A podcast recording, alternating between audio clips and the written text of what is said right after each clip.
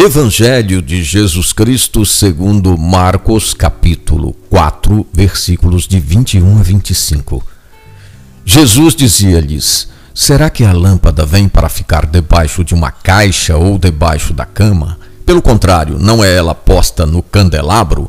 De fato, nada há de escondido que não venha a ser descoberto, e nada acontece em segredo que não venha a se tornar público.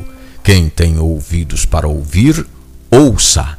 Jesus dizia-lhes: Considerai bem o que ouvis. A medida que usardes para os outros, servirá também para vós, e vos será acrescentado ainda mais. A quem tem, será dado, e a quem não tem, será tirado até o que tem.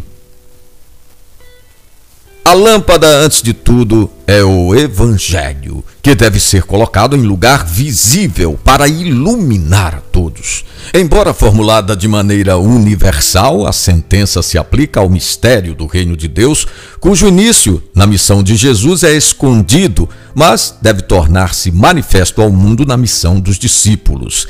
É a lição do grão de mostarda. Pedro, pressionado pelas autoridades judaicas, desafiava não posso calar-me.